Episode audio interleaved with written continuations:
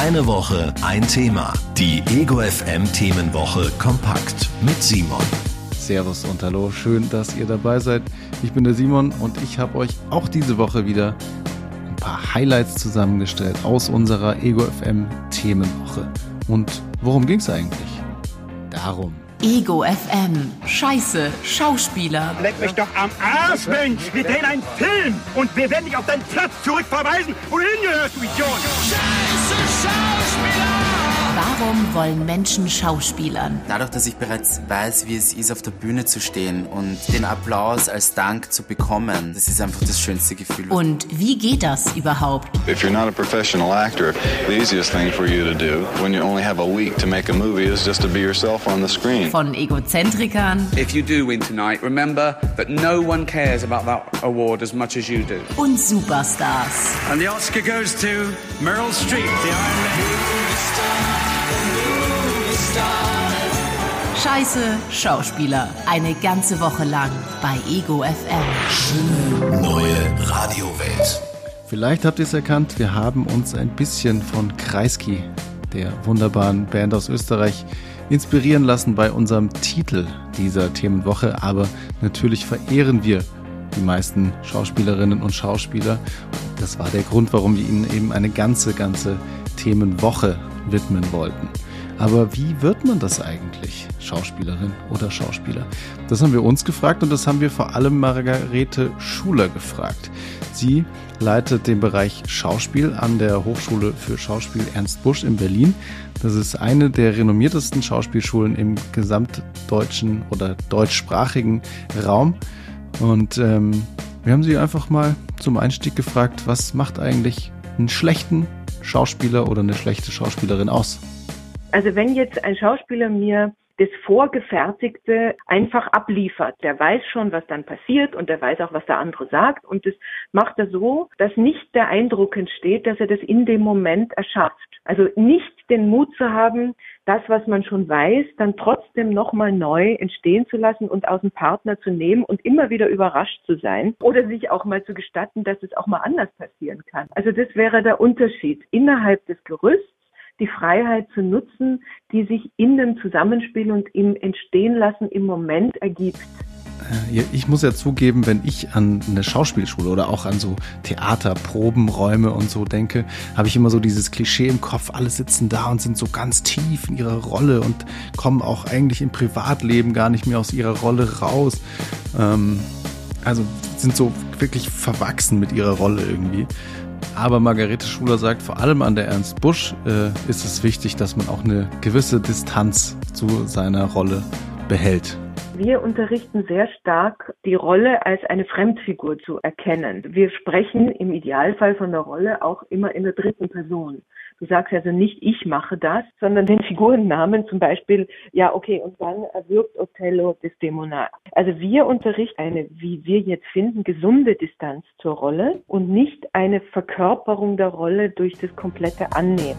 Aber ganz egal, welche Methode man jetzt wählt, ob man sich sehr in seine Rolle reinfühlt oder ob man eine gewisse Distanz wahrt, das macht gerade keinen Unterschied, weil die Theater sind leider geschlossen. Und ähm, wir wissen auch alle noch nicht, wann es wieder weitergehen kann. Aber Margarete Schuler sagt, Theater ist nach wie vor sehr, sehr wichtig. In diesen Ostgebieten wie zum Beispiel Schwerin, Schwedt, Rudolstadt oder so, wo diese ganzen Theater immer kleiner wurden oder zusammengelegt wurden. Also das Beschäftigungsangebot für die Jugend kann ja nicht nur jetzt super AfD-Partys überlassen werden. Da muss man wirklich aufpassen und da bleibt sonst nicht viel anderes. Und es wäre gut, wenn das deutlich würde, dass es nicht nur eine komplett bildungsbürgerliche Einrichtung ist, wo Leute, die sich 42 Euro für eine Karte leisten, sich irgendein komische Klassiker anhören, die sie dann mitsprechen können. Da müssen wir aktiv mitarbeiten, dass dieser gesellschaftspolitische Auftrag und dieses an die Leute ran und Themen verhandeln deutlicher wird. Ego FM. Schöne neue Radiowelt. Wer auf die Schauspielschule will, der braucht natürlich ein gewisses Talent. Das haben viele, die in der Schauspielerei landen. Und dann gibt es aber auch noch so verrückte Leute. Das ist wirklich Wahnsinn für mich. Die sind nicht nur so talentiert, dass sie professionelle Schauspielerinnen oder Schauspieler sind, sondern können auch noch super Musik machen. Und ein paar von solchen Exemplaren, sage ich mal, haben wir uns diese Woche angeschaut. Und einer davon, den habe ich kennengelernt über eine Serie, die ich damals sehr lustig fand, eine meiner Lieblings-Sitcoms damals. Und ähm, dann einige Jahre später war ich so überrascht, ähm, weil ich dann erfahren habe, dass er ein Album gemacht hat. Und es war wahnsinnig gut. Sein Name, ein bürgerlicher Name, Donald Glover. Ego FM. Von der Leinwand in die Charts. Schauspielerische Talente, die auch musikalisch eine gute Figur machen. Donald Glover.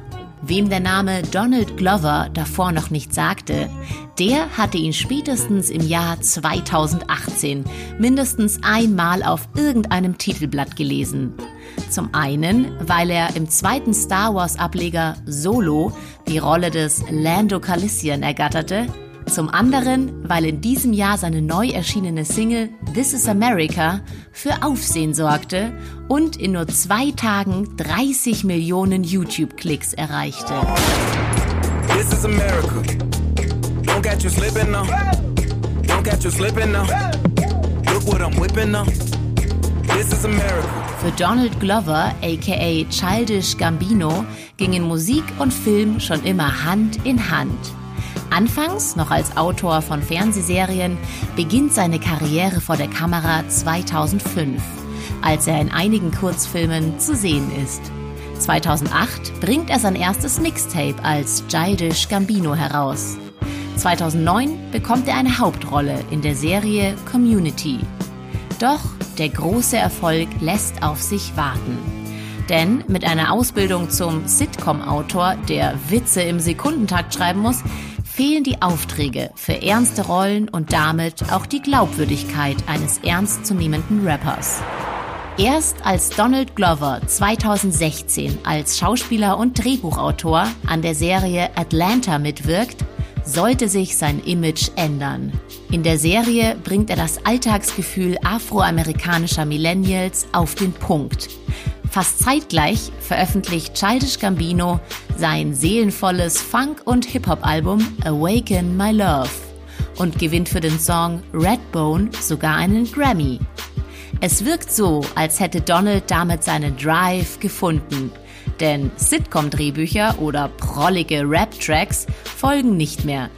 Spätestens seit This is America, in dem er die prekäre Lebenswirklichkeit der Afroamerikaner in den USA präsentiert, stellt er sich nun in eine Linie mit den gesellschaftspolitisch relevantesten Black Music Künstlern unserer Zeit. Well done, Donald. Ego FM. Schöne neue Radiowelt gerade wenn ich so an die Superstars aus Hollywood oder so denke, dann habe ich, verbinde ich das auch immer mit so Jet-Set-Leben. Mal da ein Dreh in Mexiko, dann vielleicht wieder in der Schweiz, in den Alpen oder so, wie in so einem James Bond-Film. Ähm, aber nicht nur das, sondern auch viele andere Punkte ähm, sind nicht so klimafreundlich, gerade wenn Filme gedreht werden. Und dagegen gibt's eine Initiative. Changemakers.film heißt das Ganze. Und die wurde gegründet von zwei Schauspielerinnen, einer Regisseurin und Moritz Vierbohm, auch er ist Schauspieler. Und Kollegin Gloria hat sich mit ihm unterhalten diese Woche. Und ähm, ja, das Ziel der Initiative ist eigentlich relativ simpel, nämlich CO2 einsparen. Dafür unterschreibt jeder und jede, die das Projekt unterstützen möchte, eine Selbsterklärung und hängt die an einen Vertrag mit einer Produktionsfirma zum Beispiel an. Aber was sind eigentlich so typische Klimakiller an so einem Filmset? Also man muss dazu sagen, dass wir in Deutschland noch keine Studien haben, die das eindeutig belegen. Es gibt aber in anderen Ländern Studien dazu, wie zum Beispiel in Großbritannien. Jetzt muss man natürlich sagen, gehen die meistens von internationalen Produktionen aus. Dazu kommt natürlich auch, dass jede Produktion anders ist. Es gibt Produktionen, die sind ein Kammerspiel, die finden nur im Studio statt. Das heißt, da wird es dann darauf ankommen, vor allen Dingen, ähm, was für einen Strom gibt es im Studio. Die meisten großen Studios in Deutschland haben mittlerweile auf Ökostrom, zertifizierten Ökostrom umgestellt, was einen großen Ausstoß ausmacht. Aber on Location sieht das teilweise anders aus, wenn es keinen Feststromanschluss gibt. Dann laufen meistens große Dieselgeneratoren und die haben einen großen Ausstoß. Mhm. Der Verkehr, der Transport als solches, sowohl für Material als auch für ähm, die Personen, für Schauspieler, kann viel ausmachen, je nachdem auch, wo man dreht. Und der Verkehr zum Drehort, also sprich, fliege ich zum Ort oder fahre ich mit der Bahn. Wir fordern, mit der Bahn zu fahren und verpflichten uns da sozusagen selbst zu. Wobei man ja auch sagen muss, die längste Strecke, die ich sagen würde, die es in Deutschland dann noch gibt, ist vielleicht Hamburg, Hamburg-München, die man so machen kann von den Großstädten. Und selbst die ist ja mittlerweile gut erschlossen. Also die Anreise ist natürlich ein wichtiger Punkt, aber ähm, es gibt auch viel kleinere Punkte, zum Beispiel Coffee-to-go-Becher. Nicht so geil an einem Filmset, beziehungsweise generell, aber Moritz hat auch erzählt zum Beispiel, die Regisseure und Regisseurinnen können ja auch darauf Einfluss nehmen, ob das überhaupt in einem Film gezeigt wird.